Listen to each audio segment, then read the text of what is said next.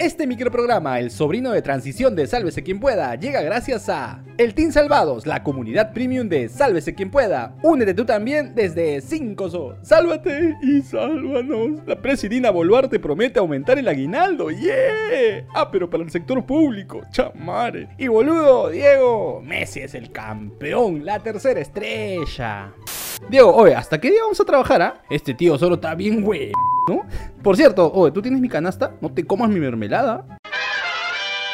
En sus 11 días de gobierno, la presidenta Dina Boluarte decidió dar un tour televisivo para brindar entrevistas y así hacer las paces con sus causitas de la prensa nacional. De arranque mi tía anunció que Pedro Angulo no continuará como premier en el Consejo de Ministros. Ocho días nomás duró en el puesto mi compadre. Incluso desde RPP llamaron a la un titular de la PCM para consultarle si sabía de su retiro y aseguró que recién se había enterado por televisión. Bueno, en tanto, en sus entrevistas, Dina Boluarte reveló que la gran reforma del gabinete que se llevará a cabo este martes solo se tratará de la juramentación de los nuevos ministros de Educación y Cultura, sectores que quedaron sin titulares tras las renuncias de Patricia Correa y Jair Pérez respectivamente, a causa de toda la convulsión social y protestas violentas en el país que provocaron la muerte de 22 peruanos. Y justamente sobre este lamentable tema, la jefa de Estado anunció que se han iniciado investigaciones por los fallecidos en diversas regiones, pero que se realizarán en el fuero militar y policial. ¿What? ¿Aguanta qué? Claro que para zafar cuerpo también añadió que la fiscalía viene haciendo su trabajo sobre estos mismos casos. O sea, cero autocrítica y responsabilidad sobre una de las matanzas más crueles que hemos visto en los últimos años. Incluso dijo que se ha sentido violentada por la gran cantidad de personas que piden su renuncia. Me siento maltratada, argumentó. Señaló que si renunciaría le estaría dando el gusto a los violentistas y que todo esto se trata de una venganza machista. Ah, la tía, ese va a ser argumento? Ya en otro momento, cuando estuvo en el dominical del 6-1, la mandataria Aria reveló que la Cancillería le ha indicado que la ex primera dama Lilia Paredes y sus hijos han pedido asilo político a México y que este fue aceptado. ¡Órale, mano! Además, remarcó que no tiene certeza si el ex ministro y prófugo de la justicia Juan Cien Grande Silva se encuentra en Venezuela y que mucho menos tiene conocimiento dónde Michi estará el sobrinísimo de Peter Castell, Fray Vázquez. Otro datito adicional fue la flamante designación del coronel en retiro del ejército Juan Carlos Liendo como nuevo director de la DINI en reemplazo de Wilson Barrantes, quien fuera nombrado por el golpista Pedro Castillo a inicios de este mes. Sobre mi tío Liendo, la presi ha dicho que se lo recomendaron y que le parece una persona proba. Ay tía. Ojalá, petía. Y ya para ir cerrando, Dina Ercilia se puso en modo Papá Noel y también anunció que su gobierno entregará otro bono agrario mientras nuevamente se gestiona la compra de fertilizantes. Ah, su madre historia repetida. Y por si eso fuera poco, dijo que para felicidad de miles, pero en el sector público, que el aguinaldo se elevará de 300 soles a 500 lucasas. ¡Oh, feliz Navidad!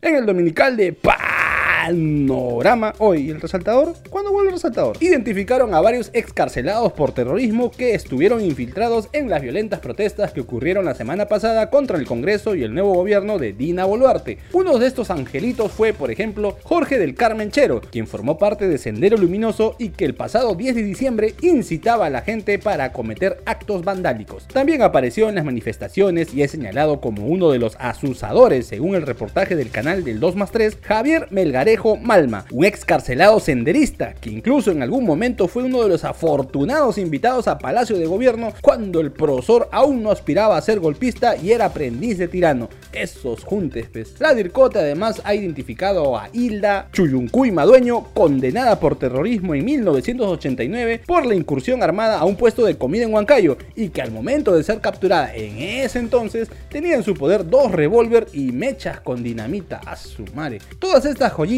junto a otros rostros que conforman el Movadef como Helios Flores y Marco Quispe, así como Julia Valdiviesia del Conare Sutep y Dieto Mota del MRTA, fueron vistos tanto en los plantones realizados en el centro de Lima y las movilizaciones que solo dejaron muerte y una grieta social en estos momentos de crisis política nacional. Al respecto, el ministro del Interior, César Cervantes, confirmó que hasta el momento se han detenido a 189 personas y que 22 peruanos perdieron la vida durante las protestas. Lamentable. Entre los que se encuentran 7 menores de edad. Una pena. Así como que casi 300 policías han resultado heridos y que dos agentes se encuentran en UCI. Sinceramente, cifras que esperamos no se repitan más por el bien del pueblo y la tranquilidad de todos los peruanos.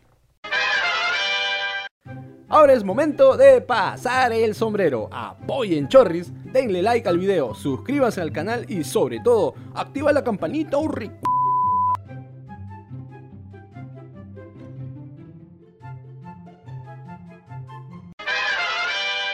La reciente encuesta de Ipsos Perú señala que un 63% de compatriotas está en desacuerdo con el golpe de Estado que anunció el expresidente Peter Castell el pasado 7 de diciembre. Lo que nos llama la atención es ese 33% que estuvo de acuerdo. Bueno, entre gustos y colores, como dicen. Es más, al ser consultados por las razones que creen que llevó a Castillo a intentar el autogolpe, un 35% del respetable asegura que lo hizo porque se hacía la pis de miedo de que el Congreso votase por la vacancia en su contra. Mientras que otro 29% cree que Petercito apretó el botón rojo porque quería intervenir la fiscalía y el poder judicial, sus amiguis.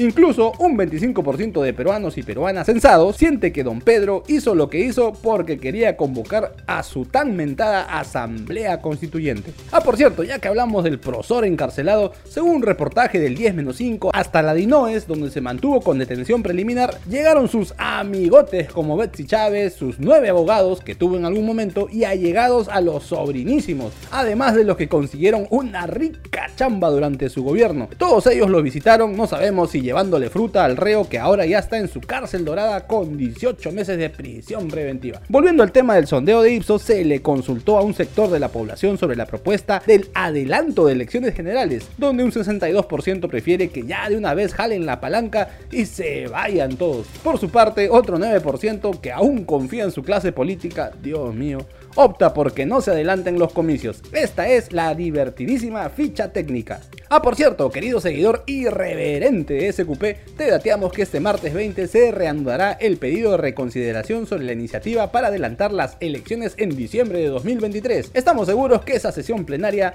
superará en vistas a las repeticiones del especial del humor o a una película de categoría C. Eso es lo que nos merecemos. Tamare de infarto vibrante, emocionante e histórico. Después de 36 años, la Argentina de los argentinos ganó la Copa Mundial de Fútbol. En un encuentro en el que te mascaste hasta las uñas de los pies, estamos seguros. Messi y compañía derrotó a Francia que venía de ser campeón en Rusia 2018. El primer tanto lo anotó Ankara Messi, Ankara Messi, Ankara Messi de penal. Luego que le cometieran una falta a Angelito Di María, polémica, recontra polémica. Y no pasó mucho para que el propio Fideo aumente el marcador solo en los primeros 36 minutos del partido. Era la felicidad al biceleste en Qatar y toda Sudamérica, obviamente. Pero si no se sufre, no vale, ya que Kylian Mbappé puso el 2 a 1 de penal para los galos, que ahí nomás al minuto encontraron el empate con un soberbio, ah, soberbio, golazo de volea, llevando el encuentro al tiempo extra, donde ya estabas con el rosario en la mano seguro. Pero Lionel, en una triangulación con Lautaro y el chivolo Julián Álvarez, se encargarían de poner de nuevo a Argentina por 3 a 2, aunque otro penal para Francia manazo en el área, le daría la opción a Mbappé de igualar el marcador 3 a 3, a poquito de que acabaran los 30 minutos del suplementario. Incluso ya en la reposición de los minutos adicionales, el Dibu Martínez se mandó con tremendo atajadón que ya contaba como media Copa Mundial para los gauchos. Y luego llegó el momento de la verdad. Felizmente, el Dibu se agigantó y no lo decimos por su metro 95 de estatura, no señores, sino por la tajada crucial a Coman, el Dibu, un experto en penales más que expresidente peruano. Al final todo quedó en los pies de Gonzalo Montiel, que a sus 25 añitos le dio la alegría a su país y a toda Sudamérica. Una fiesta interminable en Buenos Aires y cientos de ciudades en territorio argentino, en plazas, calles abarrotadas de hinchas de todas las edades. Y no era para menos la alegría absoluta de una nación futbolera. Qué envidia, hermanos. Algún día, algún día. Messi cumplía así su sueño de cargar la preciosa, la Copa del Mundo, la que besó Maradona en el 86, la que cargó Pasarela en el 78. Messi hace historia y ahora sí puede decir que lo consiguió todo. Y un delito adicional, la Pulga ha anunciado que aún no piensa jubilarse de la albiceleste. Esta historia continuará. Ahora sí, celebren muchachos, que se lo merecen. Che, anda para allá. Listo, nos vamos. Si te gustó este micronoticiero, dale like, comparte el enlace con todos sus contactos, suscríbete y activa la campanita. Vamos rumbo a los 100.000 suscriptores. Y si quieres ser parte del equipo de producción, únete al Team Salvados desde 5 soles. Si no sabes cómo, en la caja de descripción te dejamos un link con un suculento tutorial. Chau, chau, chau, chau, chau.